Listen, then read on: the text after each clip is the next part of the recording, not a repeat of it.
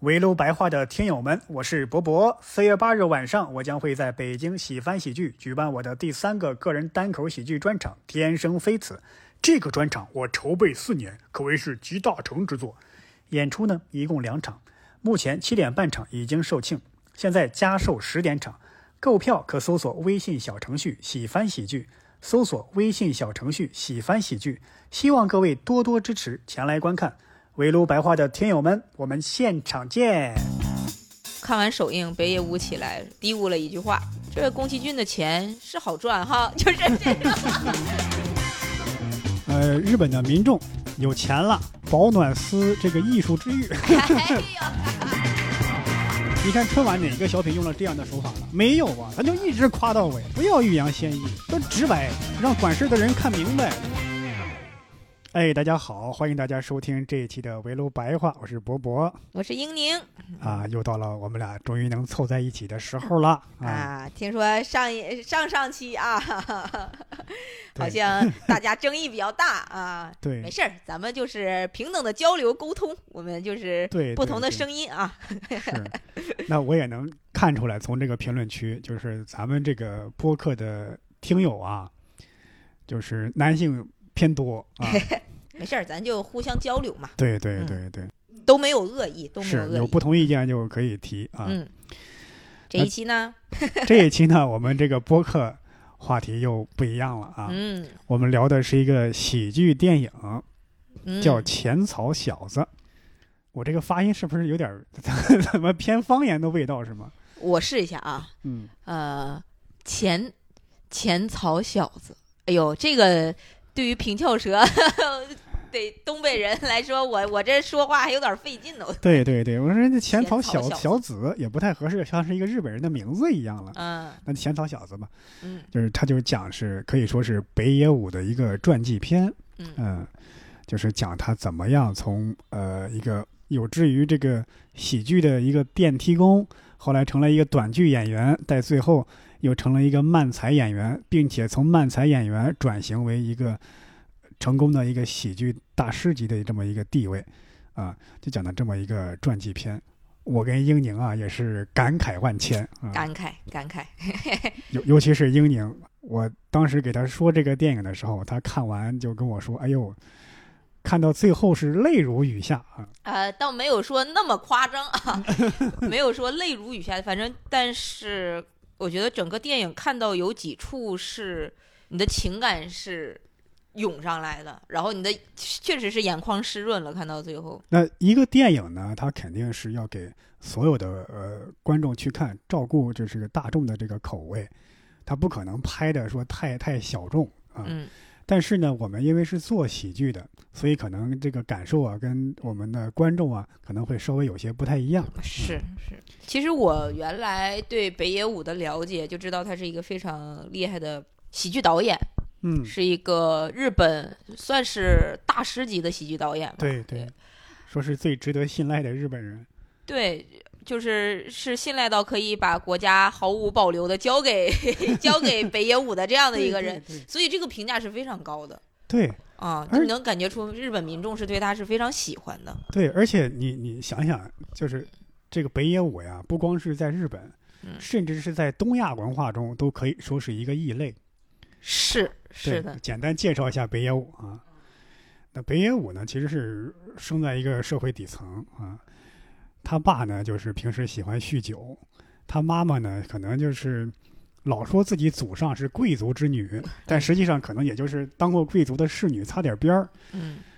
对他呢，就一直呢对自己是非常严格的要求。一家人呢，就是可能过的就是那种，首先呢，肯定收入不是很高，嗯而且爸爸又酗酒，就经常家暴他们母子二人。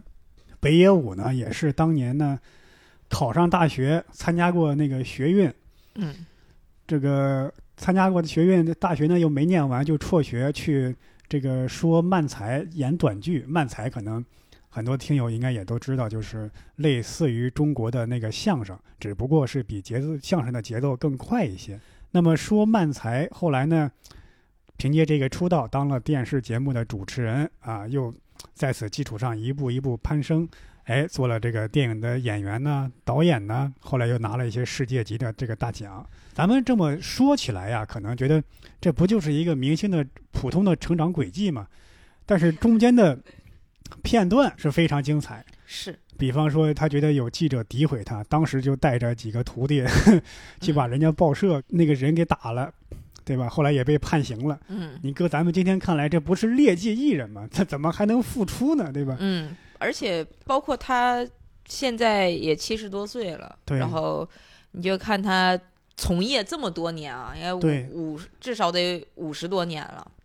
打双引号的劣迹斑斑啊！对打双引号，就是你看他其实是到老了都很不服输的一个人，是然后对社会问题其实一直也非常的关注，对然后他几乎是不满意，他肯定是要说出来的。对就他某种程度上是不太会委屈自己的一个老头。是而你看，呃，我记得印象特别深，就是前几年东京奥运会的那个时候开场啊，哦那对个吧？那个很有名，很有名。他就可以直接，他就可以直接抨击，就说，就就类似于是搞的什么玩意儿，日日本人的脸都让你们给丢尽了。对就是你很难想象，其实，在东亚文化里面会有一个德高望重的所谓的艺术前辈、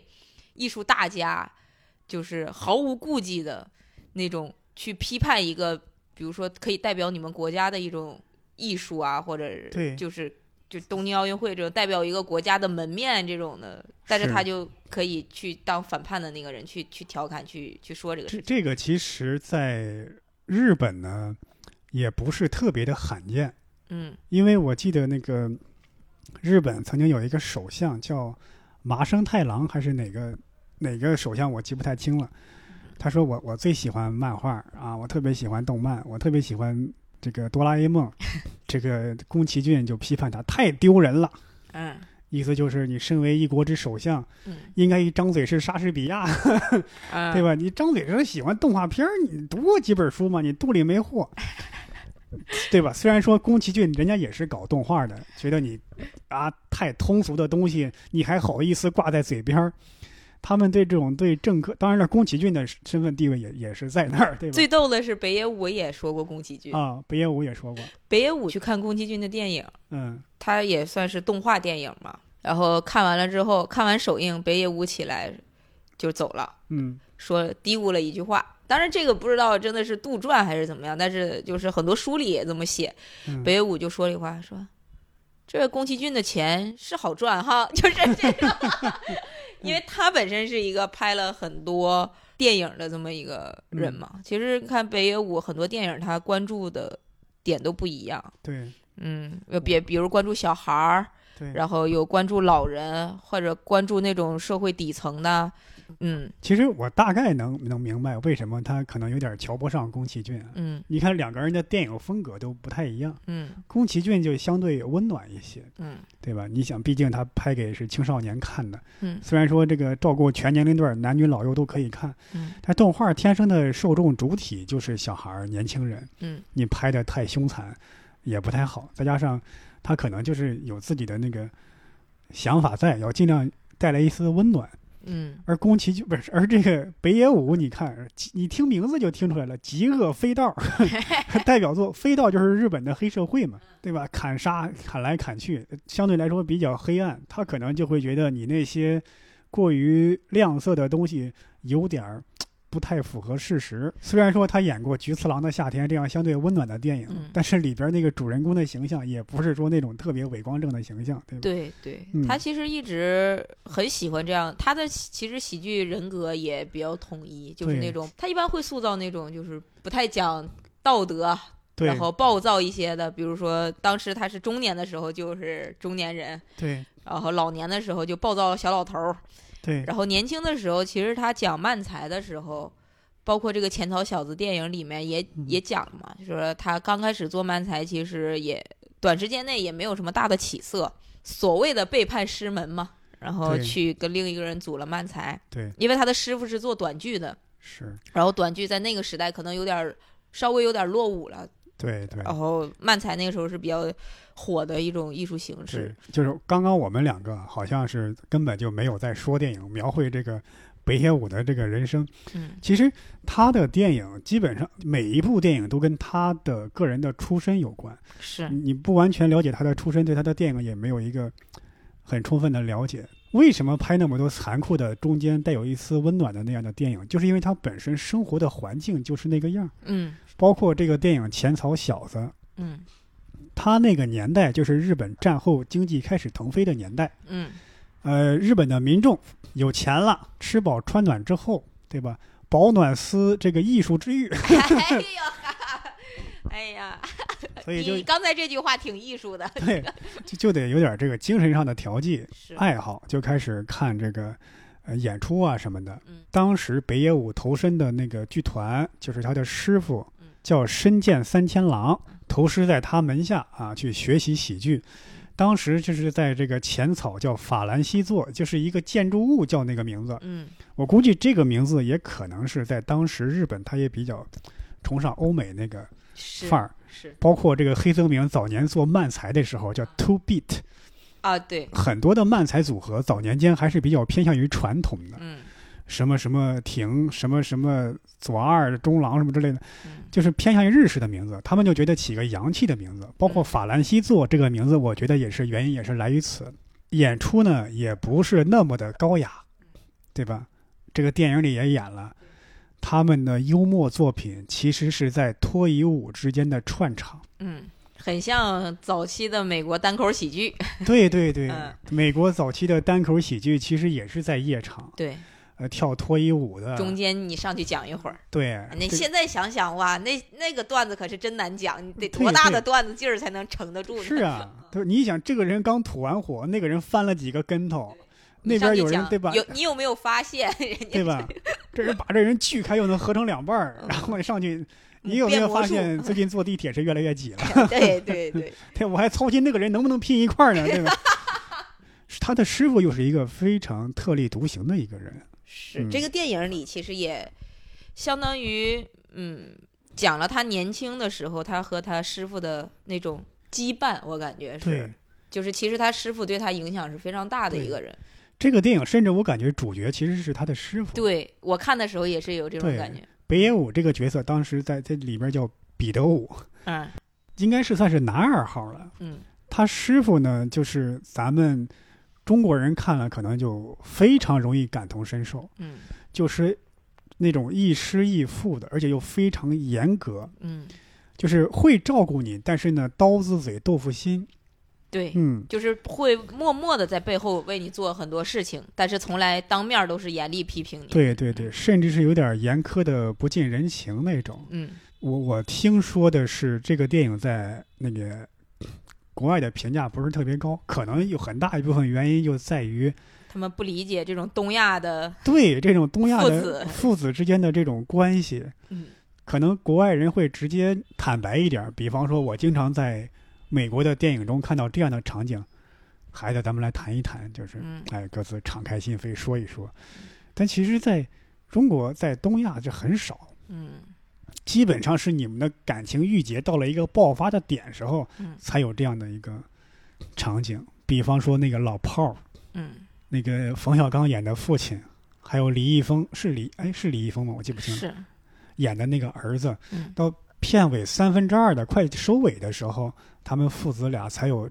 一次真正的敞开心扉、面对面的交谈。嗯我觉得这样的场景，可能在我们现实生活中，父子这种对话也是非常非常少的。嗯，这也是这两千年来儒家文化的深远的影响啊。对对对，父父为子纲，君为臣纲，这种父子情谊，咱们中国人肯定是一一一听就明白，很有共鸣的。对嗯对，那我们作为喜剧人来看的时候，有些点就很戳中我们。嗯，比方说，他的师傅跟他演一个角色，他用那种就是可能有点那个撒狗血的方式，恶意扮丑恶意扮丑，啊，他其实师傅让他去演一个男扮女嘛。偶遇的女对孩儿，对哦就说见到一个美丽的女士，然后这个时候让她上场对啊。然后他当时对喜剧的理解就是那种我要扮丑，对然后去让观众笑。对，然后他师傅就是原台词几乎是就把他这个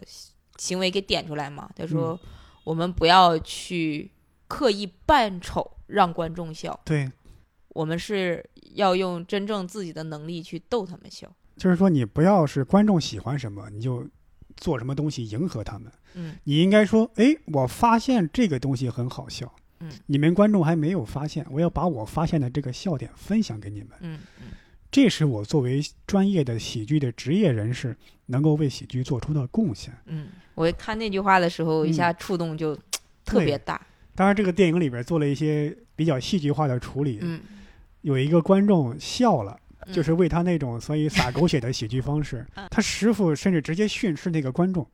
哎，这位观众，你可不能为这个笑点而笑，嗯你这样是会带坏他的。嗯，然后那个观众也比较横，就说我是观众哎，对就是你就你管我怎么笑呢？对”然后他的师傅就在台上说我是谐星，就大概意思是我是谐星，你是谐星。对，然后说说什么？然后对那块儿是有点失真的，是因为他们马上就接着往下演了嘛，对对接着往下演，但是观众就会为他们接下来演的这个剧情哄堂大笑对。又投入进去了。 但是现实生活肯定，现实世界肯定是不是那样的。如果真的发生，他的师傅是那么样的非常粗暴的，或者是怼观众的一种对处理方式，剩下的观众就我们都知道嘛，在接下来就再也就不会笑冷了。冷场了就。对对对对，可能在欧美他们会更欣赏这样的，因为欧美那边有时候可能会讲究那种叛逆，嗯就是鼓励这种喜剧的形式，但是在东亚这块儿确实是比较少见。嗯但是我觉得我看的时候，我欣赏的一点在于，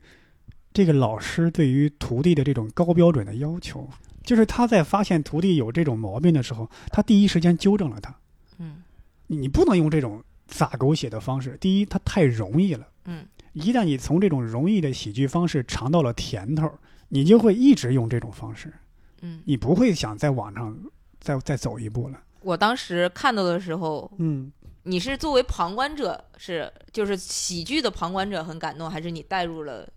比如说他的徒弟的那个角色？作为在喜剧的旁观者，哦，我觉得我这这个师傅说的很对，嗯，他师傅说的很对。我是除了这个之外，还有一种复杂的情愫在里面。怎么讲？你想，我最早开始讲单口就是在北京，嗯，就是你们都是我的前辈嘛，你嗯还有石墨路教，当时不是石墨路教博五哎个人。没有博， 没有博，有有博啊，有博！你不是后来去上海做编剧？嗨，你继续继续。啊啊！然后那个时候你们让我感受到的就是那种，就是他这个师傅对对这个徒弟说的那种话，嗯，大概的感觉就是你们在认真讲你们的东西，你们没有靠一些花招，没有靠一些比如说撒狗血、恶意，嗯，比如说恶意扮丑啊、恶意自嘲啊。或者是那种贬损自我的那种简单的、非常简单的那种喜剧技巧来嗯获取观众的笑，就是你们是在认真的做单口、做脱口秀这个事儿。所以我当时看到那个片段，就看《钱塘小子》那个片段的时候，我有一种一下子回到了几年前刚做刚做脱口秀的那个感觉。其实挺触动的那句话，我觉得那句话是，嗯嗯，因为那个时候是，我觉得是一个环境相关，嗯因为别人不屑于做这个，你也不屑于做这个，嗯就是我们心里有一个有有一个基标准准嗯线，对，冯唐金线啊。 你你在做这个东西的时候，如果观众笑了，别人不说，但你也能感受到别人是不耻这种行为的，嗯那我也应该不耻这种行为。嗯那包括观众，尤其是那个时候，很多的观众他的标准水准可不低啊。那个时候，你想单口喜剧非常小众，能欣赏这种小众的艺术的观众，嗯当时有央视主持人，有些电影导演，而且又是小众电影的导演嗯，对吧？那时候他的要求自然就高，嗯你那些撒狗血式的东西也是入不了他的法眼，嗯 对吧？就是互相影响，同行之间互相影响，观众跟演员之间也在影响，嗯这就逼着你，你不可能把自己的水准弄得太低。再说回到这个，当时我在看的时候，我觉得、嗯这个师傅是一个好师傅，是他是一个非常全面的一个人，他会编会演又会教，啊而且有一套自己的喜剧理念。就比方说那一幕，就是他们在饭馆吃饭，他要因为日本做那种榻榻米嘛，嗯要脱了鞋子坐上去，他要离开这个榻榻米，他的弟子嘛，就啊把鞋子递给他，嗯就拿他原来的鞋子，但是这个鞋子旁边有一双女士的高跟鞋，嗯他就说干嘛递我的鞋子给我呀？你应该把那个递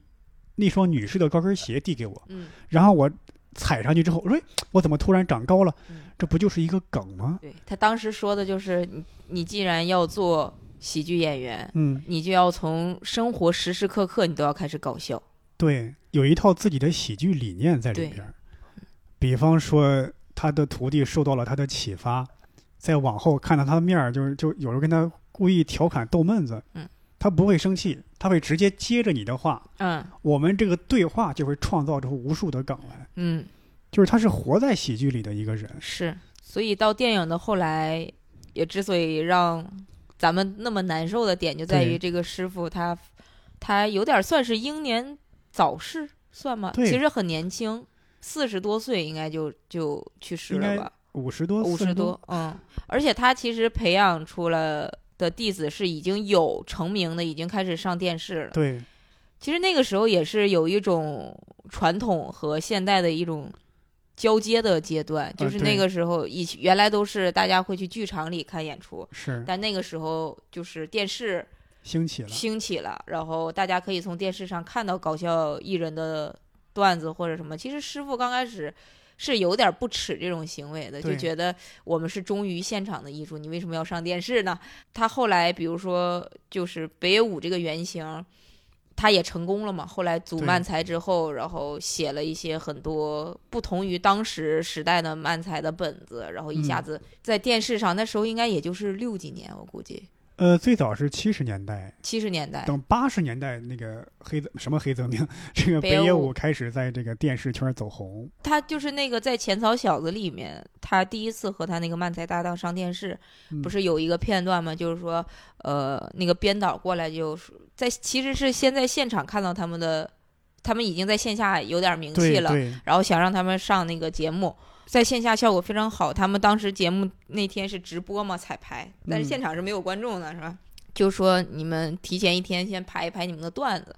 结果发现那个编导在底下听的时候，发现他们讲的啊全都是什么呃骂骂老人。 对北野武在晚年的那个对书里面也说嘛，他也是早期靠嘲笑老人起家的， 就是说什么车祸、死亡这样的啊，然后段子自杀什么这种的，然后其实是不符合现代当时的日本的标准嘛。对，因为播出当标时准电视节目嘛，你要老少皆宜，对最好是合家欢，跟春晚似的，包饺子，对吧？啊日本饺子，对吧？嗯，是。然后嗯，他那个编导就说说，你们就没有一个能上线上的节目吗？对，嗯，没有没有一段儿这个嘛。然后他们当时就想的是。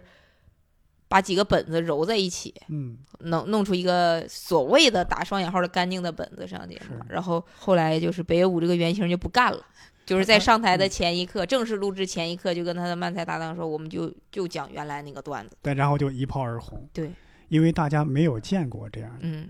其实这个也是符合他师傅的那个教育理念的。嗯，就不要迎合别不人。要迎合观众，我们要把自己的喜剧的东西分享给观众，告诉他们什么是好笑的。哦但我当时看到这个片段的时候，会有一种，他肯定是艺术加工过了嘛，对对呃，也会为了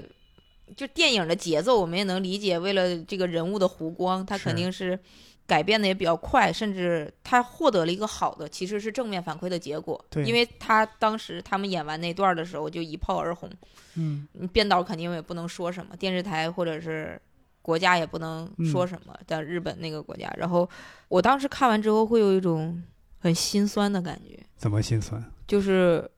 他的反叛，所谓的反叛，他的引领潮流是得到了一个正向结果，就是对那个编导，嗯，他没有，他没有在正式演出那时候看到他们还用原来的那个段子，就把那个信号给他掐掉，啊，对吧？这是他成功路上非常重要的一环。如果掐掉了，他们也就没有机会再展现自己了可能当时他们还没有意识到原来可以掐掉，啊 因。为那个年代比较早。这个嗯还有就是，可能就是哎呀，就让他们演这么一回吧，嗯，事后再谴责他们。就是因为反叛，或者是因为坚定自己的想法，最后获得成功，或者是一一炮而红的这些人，我都一个是他们肯定是有这个硬实力，对，但我活到现在，我就会反而觉得运气也是很大的一部分。呃，这个郭德纲早就说过，什么、啊是吗一命二运三三什么三财气之类的，反正就是说命命运占六七成，嗯剩下三分是实力。嗯，因为我我当时看到那个片段，我就在想，就是在现在应该是不太可能了，因为对你要一层一层的审，是，你不可能说你临时在台上换那个，而且现在的技术就是完全可以在后期给你剪掉。对，然后甚至封杀你， 就不让你再演了，对呀整个行业抵制你。所以当时也是因为他们早嘛，这个这样类似的事情啊，就是各个国家都有。嗯比方说，这个美国单口喜剧界排名第一的 Richard Pryor，嗯他当年做那个 SNL 的时候，因为他的地位够高，嗯但是这个人呢脏话连篇，啊，大家也都知道，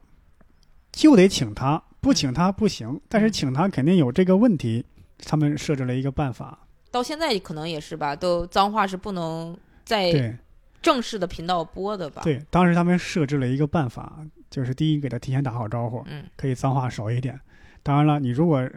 不在乎这个，你还是说脏话，我们也有招儿，消音是吗？不是直播延期七秒播出，啊，也可能五秒，就为了消他那个脏话对是吧？啊对吧？我提前几秒知道你这个脏话，所以我就先把它逼，啊低调啊啊 啊对吧？观众看到已经是我逼掉之后了。嗯嗯就是虽然有脏话，但它也是逼掉的。嗯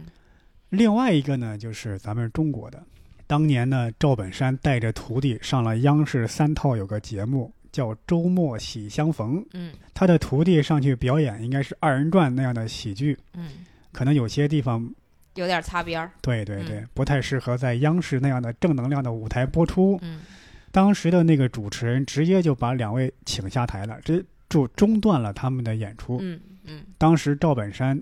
就发言说：“我很不高兴，嗯节目是可以剪的，那不是直播呀。”嗯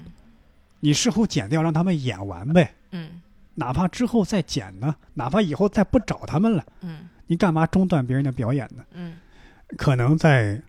普通观众看来，这就是一个节目被掐掉了，嗯但是在演员自己来看，我这么卖力气的一个演出，一个结果你们不认可嗯，而且非常粗暴的中断了我的表演。嗯。这真的有一种非常被羞辱的感觉。我是想起我上大学的时候，嗯大学的时候大概是迎新晚会，我有同学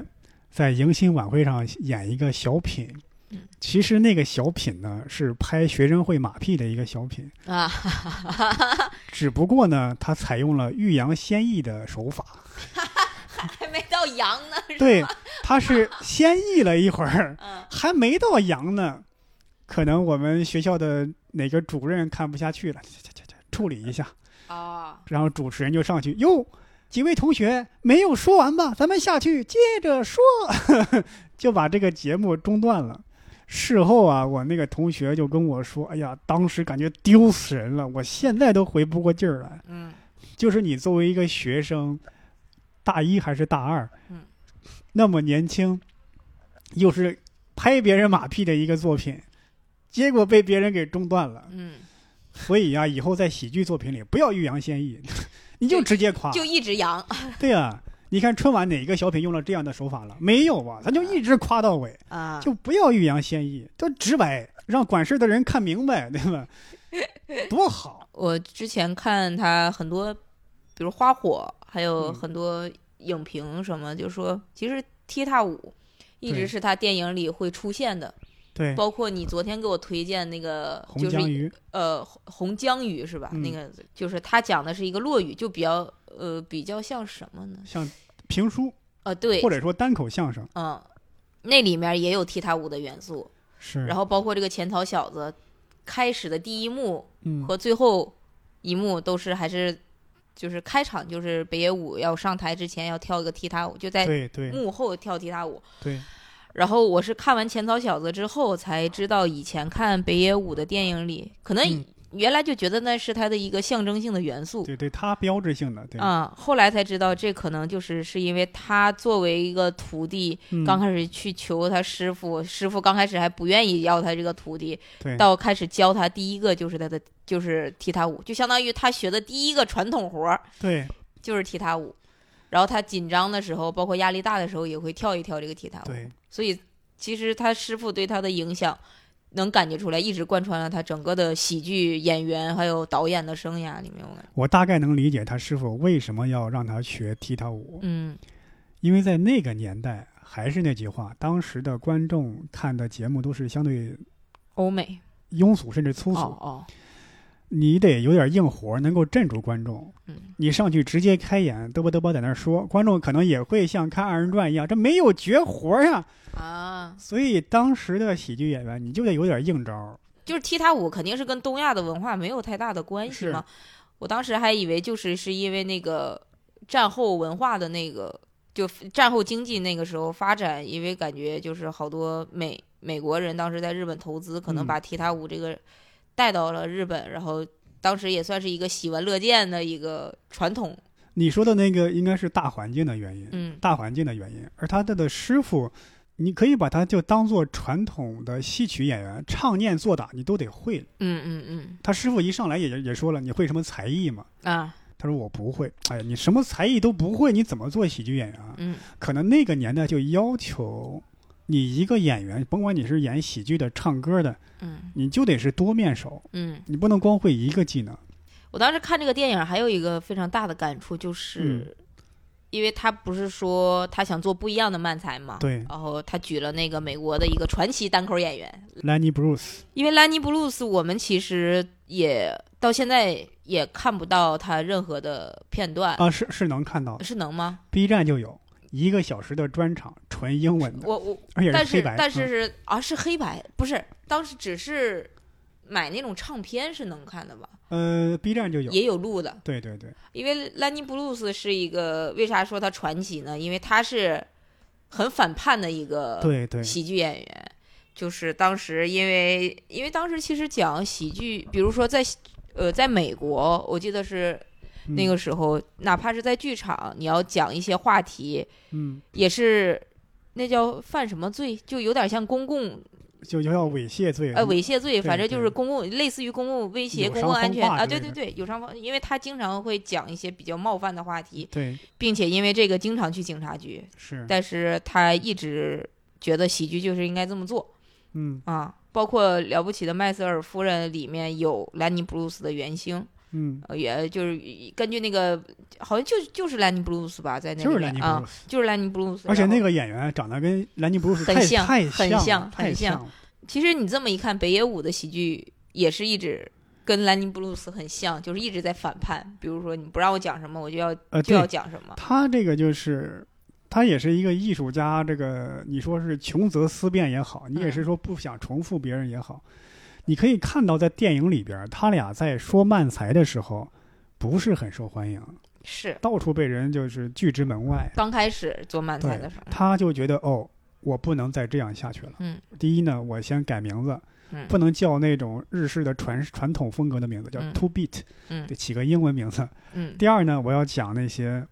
那种非常尖锐的话题的慢才。对，他是他说兰尼布鲁斯在那个电影里面也说了，说他你看他讲宗教，嗯，讲这些都是很禁忌的话题。他说我也要写这种。是我当时最大的感触就是，他要写，他就能写出来，然后后面的电影马上就是各种红，各种啥。我说，我说天哪，莱尼布鲁斯当时是摸了磨了多久才能写出那么？但咱们都知道创作是很呃对难的，对尤其是这种观点类的，对甚至是非常冒犯、非常禁忌的这种，你是要跟整对个社会环境或者是大多数信仰是基督教的人做对抗的。是那种你要能让大家接受还能笑出来，是一个需要非常深的功底，甚至是对非常全面的喜剧技巧才能把一个话题处理很好。对然后 To B 的他们在这个电影里面，就是我要写，然后下一秒我就我就成功了。我我能理解他他是这种电影嘛，嗯电影叙事的手法，但是我当时会觉得。我那天看完，我就觉得天哪，我好想明早上一觉睡起来就已经是看到我们都成功的样子了。就中间努力的过程， 努力的过程让我们省去吧， 就是那种或者他就算有努力的过程，就跟放那 MV 一样，对吧？就是有那个背景音乐，你就看见主角在这个音乐里边特别激昂的又蹦又跳啊，在练台词，然后这个这个音乐也就几十秒，歘，他已经练好了，对，成功了，是，对吧？我觉得这样的还算好的，嗯最让我难以接受的是那个了不起的麦瑟尔夫人。啊，上台就能讲，张口就来啊呀、上台就炸场，她就是讲什么，要么是发现了老公，对吧？出轨了，哎呦，心里很难过，喝了点酒，攒了足够的负面情绪，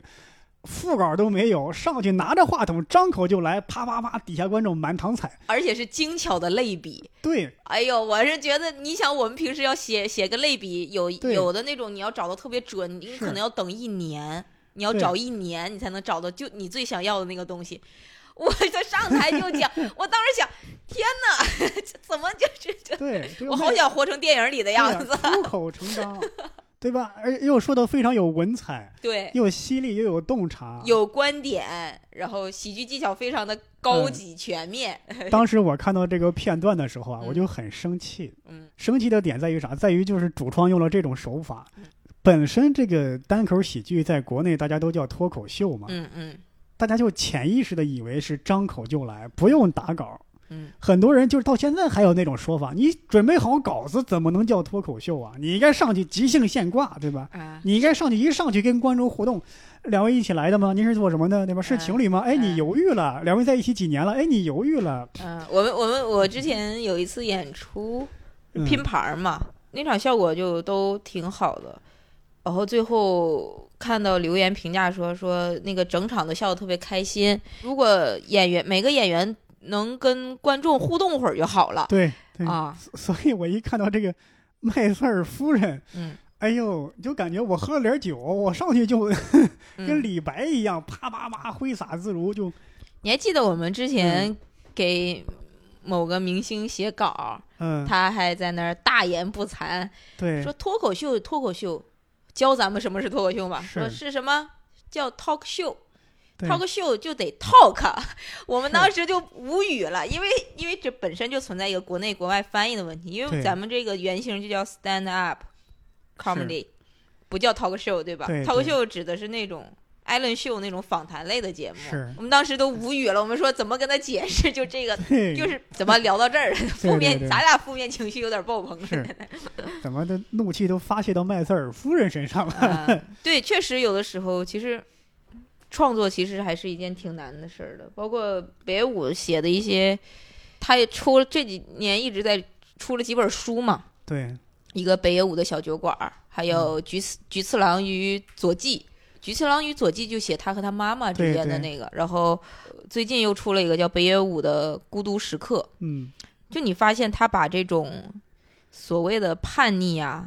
所谓的反叛，嗯，所谓的就是这种喜剧人格，我就是一个恶毒，一个就是有啥说啥，甚至我不在乎别人看法这样的一个人，就贯彻了他的一生。他到对他在《孤独时刻》那本书里面也写了，就是他说他年轻的时候就跟那个嗯《浅草小子》这个对上了。《浅草小子》里面不就是刚开始就我们刚才聊的，就是想写一些不同的漫才，对，他的漫才有很多，就是最出圈儿，所谓最出圈儿的吧，是吐槽老年人、老老老爷爷、老奶奶、老嗯太太那些 人。就是他当时作为一个二十岁的年轻人吐槽这些人的时候，嗯，然后他现在作为一个七十岁的人呢，嗯 在这个书里写写，就是他也来到这个年纪了。嗯他说，虽然他年轻的时候是吐槽那个相当于发家的嘛、成名的嘛，对，但是他觉得作为老年人，他反而不满意社会就是优待老年人哦，这个事儿。然后他就说，你看公交车半价，然后什么什么一般就打车什么什么都半价，他就是说是呃说日本社会现在就非常呃就媒体宣传呀，或者是嗯各个方面都说说老年人退休了或者怎么样，你得拿出一种对生活的拼劲儿，对嗯生活的向往，然后你得还是得开开心心，怎么样不孤独，嗯，就是不，我们老年人可以不孤独什么的。他说，就这这在我们听起来其实一直是一个非常主流的说法，甚至我们没有对这个想过有什么不对哈。嗯，但是北野武就是特别不喜欢这种说法，他给的理由就是，就是你越这么说，嗯，其实作为老年人的那种感觉其实是越孤独的，嗯，就是相当于你们把他当做弱势群体了嘛。他说，一个是这个，对呃，然后说你你又要鼓励他们，呃，过上像年轻一样的人的生活。嗯，他说，这对他们当然有好处啦。他说这样的话，他们就就可以晚点发退休金呐、因为你一旦又像年轻人一样嗯那种朝气蓬勃，又能干了，然后他们就会把你的退休年龄往上提呀、 就是这种。他在这个书里就这么写，还有很多原很很多因素什么，然后聊。咱们现在不正在提倡这个吗？然后他也说他现在七十多了，对他说他不希望，就是他走了以后说，哎呀，这个人是一个好人。他说老、嗯老人走了之后都不希望这样说法。他是说，尤其是我， 哈哈，别五就自己说，我就希望我走了之后，大家对我的缅怀是那种，哎呀，太太好了，他可算是死 了。他说好人没有会被记住的，只有嗯坏人才会被记住。哇，就是他可以把这种言论公然的写在自己的就是这种书里面。他这个有点像那个谁，乔治卡林，不是中国那个李敖，李敖也是这样，特别狂，办出非常多的荒唐事儿，嗯比方说拿着那个灭火器去那个立法院， 啪啪啪地就在那儿喷嗯，就是自己去参加总统竞选嗯，这个上一些娱乐节目大骂谁谁谁，他也是特别。就是充满着喜剧人格的一个人，嗯写的文章也非常幽默，嗯说自己是五百年来白话文第一人。嗯，鲁豫问过他，中国有没有文坛大师啊？有啊，我一照镜子就有了。就，呃，反正中国文坛有名有姓，被他骂了一个遍嗯，就是很狂的一个人。是，然后我记得他晚年的时候说过那么一句话，叫“尊前作剧莫相笑，我死诸君思此狂”，就是我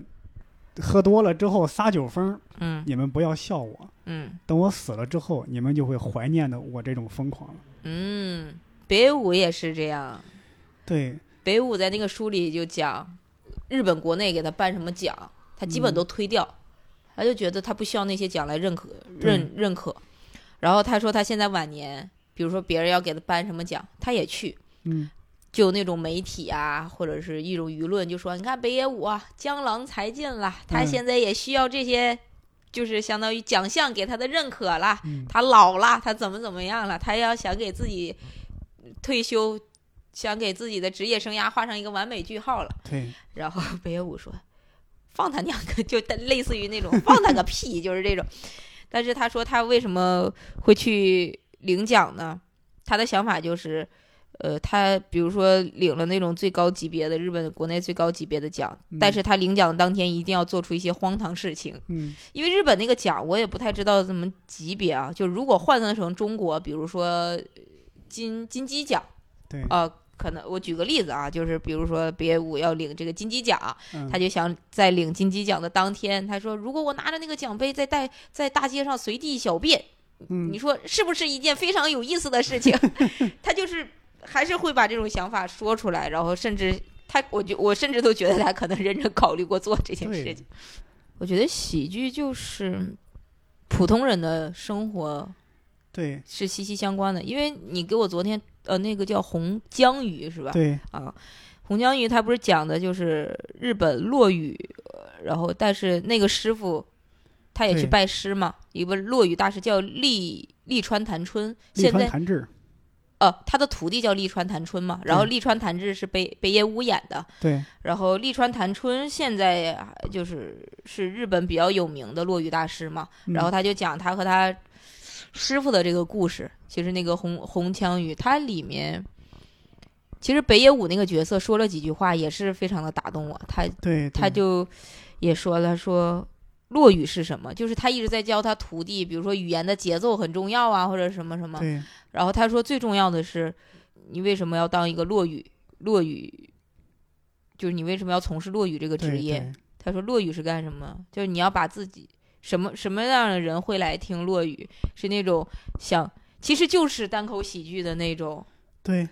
就是你要诚实的面对自己，什么人会来听？什么人？就我们这个落雨，他们不是有作品集嘛？对这这里面的故事的主角是谁呢？都是什么样的人呢？是那种想戒酒戒不掉的，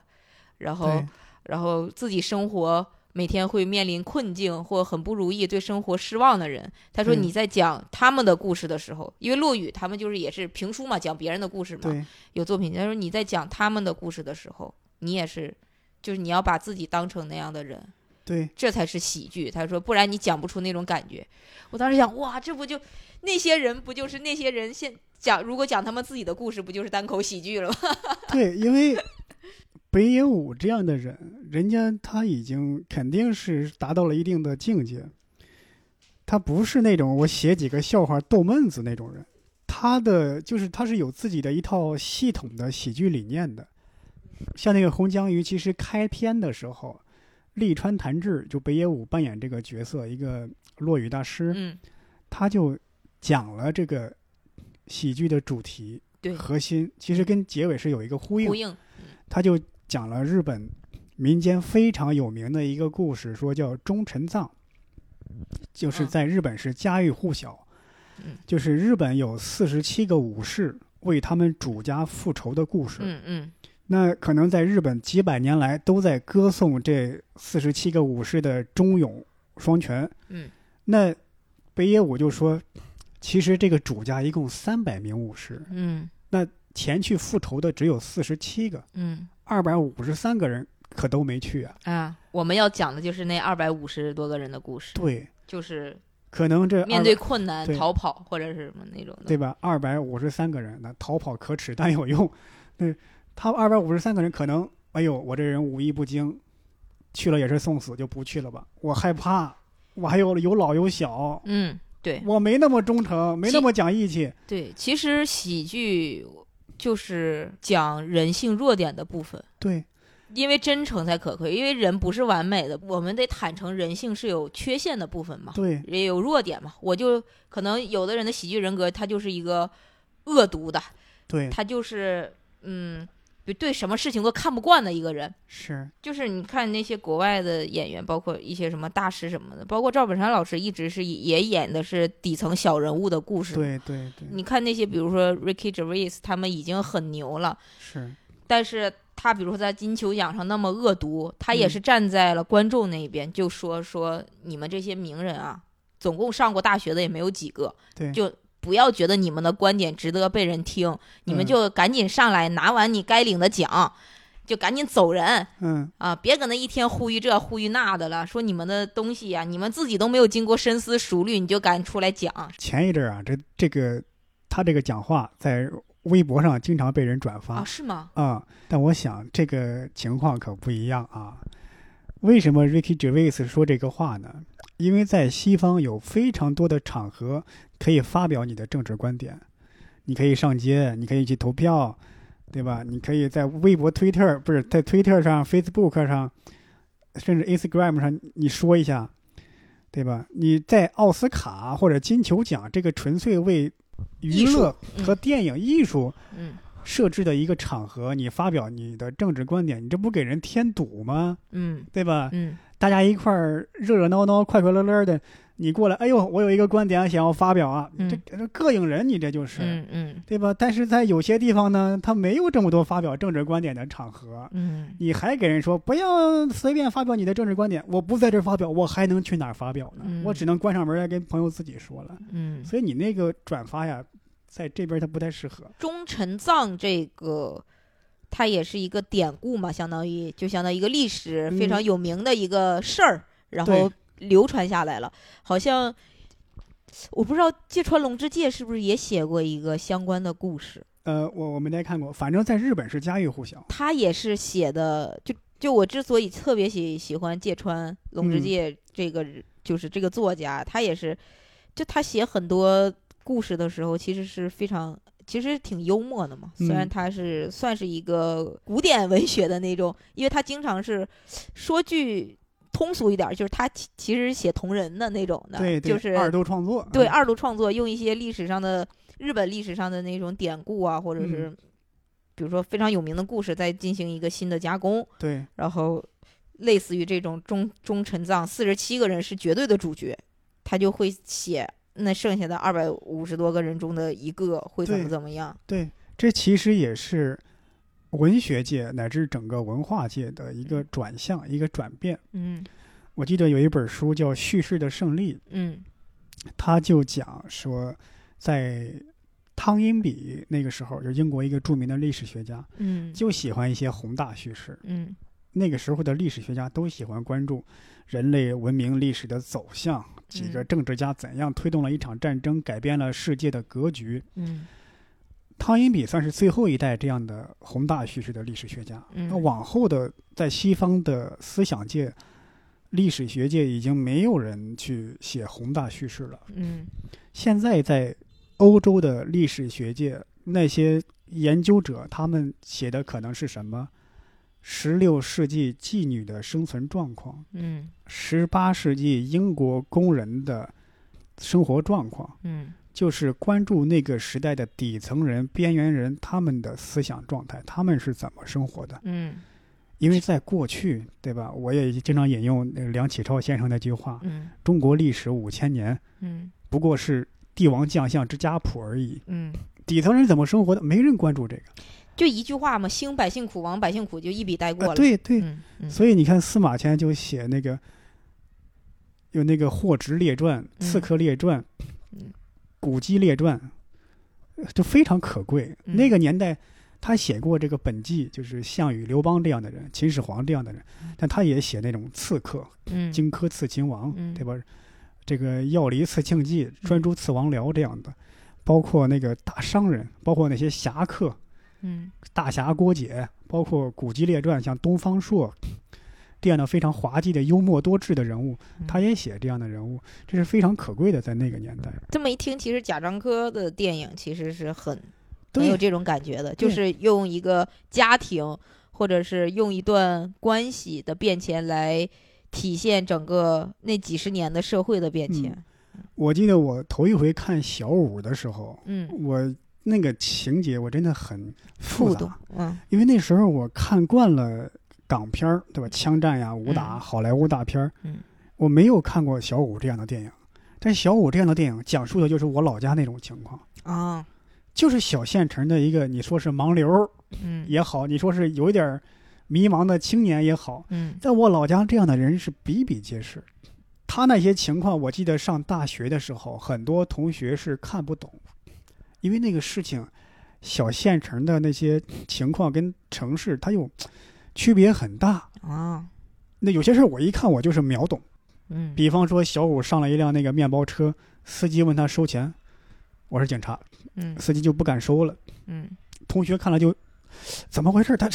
他说他是警察就是了吗？嗯你不问他收钱了？类似的情况我真的亲身经历过，嗯就是我上了一辆我们老家那种面包车，春节期间呢，小短途的司机他们会涨价，原来收一块钱一趟，他们可能收个两三块，甚至更高五六块。嗯然后又上来一个人，司机问他收票，他说我是车管所的，然后那个人就不敢收钱了。嗯然后这个人还故意拿出来电话说：“喂喂喂啊，那个谁谁谁谁谁谁，我在某某路口，你们去查车。”司机还给他求情。真正到地方的时候，也没有人查车，嗯这不跟我看的贾樟柯那个电影一模一样吗？嗯它就发生在我眼前，这就是我亲身经历的生活，嗯。我没有在其他人电影中看到过这样。包括这几年特别火的东北作家班宇，对，其实他，比如说，你看他那个作品集里面有一篇，比如说盘锦豹子，还有嗯其他的那些，就他那个作品集不是冬泳嘛？他其实每一篇也写的就是小人物、嗯，小镇青年的那种嗯生活，就是周围人也会，我周围的从小到大也会看到过这样的人。我们是怎么又聊到聊到这儿来了？ 就关注小人物、普通人嘛。嗯 咱们继续说回这个喜剧啊。 我我记得 BBC 出那个纪录片，叫《单口喜剧的艺术》。嗯里边有一个研究喜剧的一个知识分子吧，嗯他说过那个话，跟这个北野武扮演的利川弹志说过的话，可以说是异曲同工。对对对。嗯他说喜剧就是告诉大家，就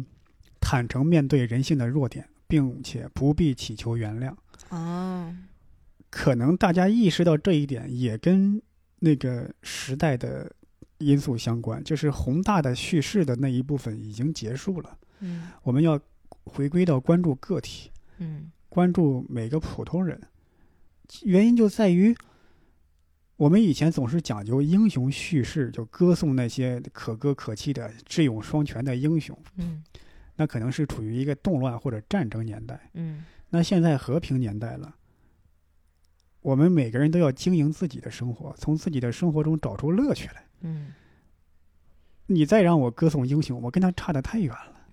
可能我一辈子也达不到那个。那怎么办？就回归到我作为喜剧人物，作为一个小人物的我个人的荣誉上来。我呃看北野武的那个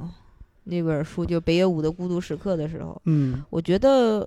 不不仅是他，包括所有的大的艺术家，还有就是这种就经典能留下来的这些非常厉害的人。嗯嗯，我觉得他就是，我不想用“通透”这个词，因为我嗯就很不喜欢这个词。我也不喜欢。就是我觉得这个词就很很浅的就把一个人给好像就给概括，什么人就活得通透了。对，但是我觉得他是非常，他包括在那本书里，他也自己就说他是比较时刻的在想自己是一个什么样的人。嗯就我可能觉得喜剧在某种程度上帮助了他，或者是相辅相成吧。嗯，因为为咱们做单口喜剧，肯定也是每天都要，就是我觉得做的这个过程中也是不断发现自己的过程，嗯对对吧？因为为你要想那些素材，你要怎么处理它，然后是你从喜剧里面你怎么写这个故事，你怎么写这个段子，也是能体现出你这个人是怎么想的嘛，和你这个人是什么样的人。他在那里面就说他也是以老为切入点嘛，就说、就说我们要承认老了就是不能。和年轻人一样，他说你不要鼓励这些。我们说老了之后还要活得像年轻人，对我们就是没有办法活得像年轻人一样，因为北野武我们都知道嘛，他是特别嗯喜欢年轻的时候啊，特别喜欢女性。他就说他年轻的时候经历非常丰富，嗯年轻的时候他就说晚上，比如演出完，嗯然后他可以跟那些一起就是讲漫才或者是一些一些好多喜剧演员朋友喝酒喝喝一喝一整晚，对然后早上呢再去打一个棒球，嗯日本好像也比较喜欢打棒球，然后就说打完棒球呢，然后开车去找他的小姐姐，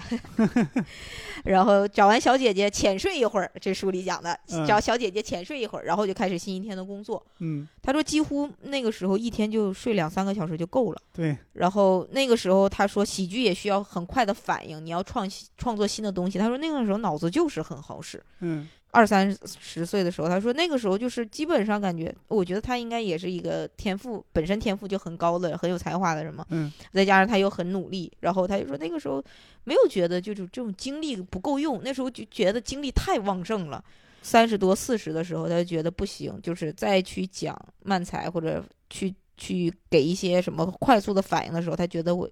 体力、脑力已经有点跟不上了。他嗯说对那个时候他就决心要做转型做演员。他嗯刚开始去演了一个就是太久保良还是太太保久良，就是日本名我也记不太嗯住。然后他就说，他第一个演的角色就是一个跟他的就是搞笑艺人完全不一样的身份，因为那个角色就是一个强奸犯。嗯然后紧接着就演了那个影史经典啊，嗯，那个《Merry Christmas, Mr. Lawrence》那个对电影里面，圣诞快乐，劳伦斯先生。因为我们都知道那个片儿是影史上是非常对，浓墨对重彩的一笔啊。对然后他在那里面演了个角色，他就说上映的时候他去日本的电影院里看，嗯就想看看大家对这个影片儿，包括对自己演的时候的反应反馈嘛。因为那个时候他还不是一个很有名的，就是演员和。甚至也没有开始做导演，他嗯那时候就是最主要的职业还是搞笑艺人。嗯然后他说，果然在那个电影院，他一出场的时候，嗯就特别像他是他的那种描述，我一下就是联想到了赵本山老师当年在那个建建国大业吧，建国大业，建国大业他演那个段祺呃不是演那个段祺瑞大军阀，啊总，然后统。紫禁城叩拜那个袁世凯的时候，嗯，他不穿着军阀的衣服，袁世凯就是登基嘛，那天穿着皇帝的衣服是，他一开口，当时电影院所有人都笑了。对，他说，呃然后北野武描述的那个情况就是他一出场也是还没有说话，就是刚开始说第一句台词，观众就笑了，他就说不行，不能这样。他说他嗯从那一天开始就决定他要做一个完全跟搞笑艺人不一样的演员。嗯然后他其实后来演了很多，比如说他自他就后来开始自己导导电影嗯的时候，也是嘛，就是基本上演一些黑 社会，对，极恶啊飞盗。对，然后那种暴躁老爷爷对这种， 他是他说这个情况是很多喜剧演员面临的一个，一旦你想转型，但是你的喜剧形象过于的深入人心，嗯比方说当年赵本山老师演那个一代宗师，嗯嗯哎呦，他一出场观众也笑，嗯甚至他说那些话都不是喜剧的话，嗯对吧？做菜要讲究火候，火候过了事情就焦，啊，火候不到众口难调。你说说做菜的就是打一个隐喻嘛，嗯然后观众就笑了。嗯尤其是到最后那个他跟这个叶问告别的时候，就讲那一套话也也是很里子也是面子那对一意套味的深长。嗯他嗯说人这一辈子，有的人活成了李子的，说什么呃有多大屁股穿多大裤衩，嗯 这句话电影院都爆笑，嗯观众就觉得你就是在搞喜剧。嗯还有那个就是葛优，嗯零六年有一部电影叫《夜宴》。嗯那是根据莎翁的《哈姆雷特》改编的，嗯其实是个很严肃的一个剧，一丝搞笑的成分都没有。但是那几年葛优老演冯小刚的喜剧，冯小刚也老导喜剧，突然出这么一部正剧，大家还是就就被带偏了嘛。嗯尤其是那个电影的台词啊，就很莎士比亚的风格。嗯，你让葛优念这个，因为葛优一向子就是那种嗯一本正经的搞笑，一本正经胡说八道，对对对对，他念就是他就念那个，穿越了死亡之谷的艺术家，是你受上天上天眷顾，还是因你的忧郁打动了少女的芳心？嗯，朕很欣慰。这个台词让他念出来，就有一种非常反讽的感，对反感讽觉的在感讽觉。刺是吧？对对，当时也是大家都笑的。嗯，我觉得这种喜剧大师，就是因为他的个人喜剧风格已经太深入人心了，对，就是他只要一张嘴，大家就想笑。是，对，然后北野武也说，他就是后来导的时候导的这些影片儿啊，也都，倒了。嗯，对，也都是比较跟以前搞笑艺人不太一样的那种。虽然他的片子也是那种相对灰暗中又又有一点喜剧的那种嗯，温暖吧，但对是它的整体的风格已经跟他你想搞漫才的时候就是完全不一样了。是，嗯，北北野武也说他就是，呃，他还是想创作。他说他七十多了还没有想过退休这件事情，我就哎呀感觉他们表达欲好强啊。是啊，你看那个一个他，一个那个 Woody Allen，Woody 嗯 Allen 是一年出一部还是两年出一部电影？拍了多少年了？得有几十部了吧？而且他还出书，出了好多书。这这人经历真的是就，他还谈恋爱，呃， 嗨，反正我是觉得很难做到这一点啊、我的反正那次听说，呃，梁海源嗯跟跟那个身边的人打赌啊，今天不写段子，我一个人发五十块钱红包什么的。嗯，后来其他人确实也收到好些红包的，嗯就是 逼自己创作，但是真的很难，就每天创作。嗯、我现在也做不到每天创作，你能做到一周有个四五天创作，这个是嗯可以的。还是挺受触动的。就那个浅草小子和红江鱼，对，这两部电影嗯都是跟一个是北野武主演的，一个是跟北野武相关的。嗯我也是最后在网上查了，我才知道，在这个《浅草小子》的结尾，北野武的晚年的北野武他出现了，或者说中年北野武出现了。我以为是北野武本人扮演的，嗯，但是发现不是。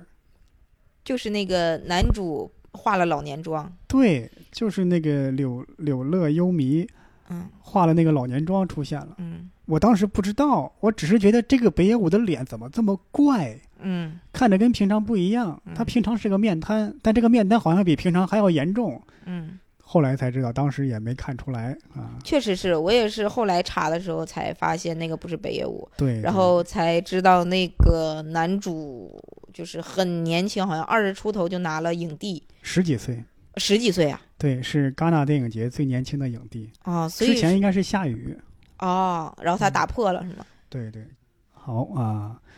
感谢大家收听这一期的围楼白话啊，我们分享了两部电影啊，《浅草小子》《红江鱼》。哎嗯，还有一嗯本书吧，算是对半本吧，其实那个也很容易看，我哪感个觉挺就是那个北野武。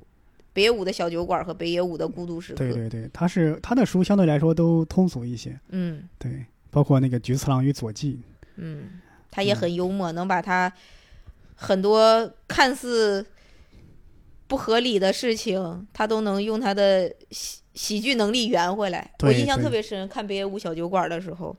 他就很坦诚，他说他就是好色，嗯他就是年轻的时候，他就是要然后去约会什么的，也都是你情我愿啥的这种。就有人问他为什么要找那么多不同的小姑娘去约会，嗯说是是因为什么叫艺术家必须得有这种相关的体验和经历才能创作嘛？他 说那就是胡说。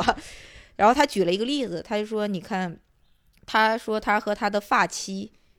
北舞太逗了，他说他的发妻当时他发妻也知道他外面有一个稳定的所谓的约会对象吧，嗯，然后他们三个是三角关系，对但是他还需要找别的小姐姐。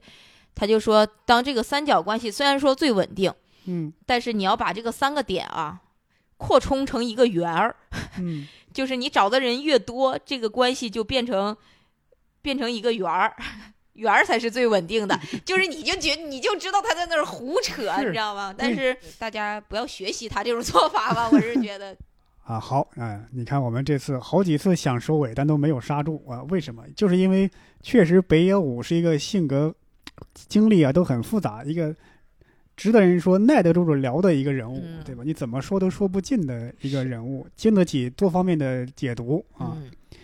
但我们推荐这个和他相关的一些作品啊嗯。好，感谢大家收听这一期的围炉白话，我们下期再见，拜拜。拜拜。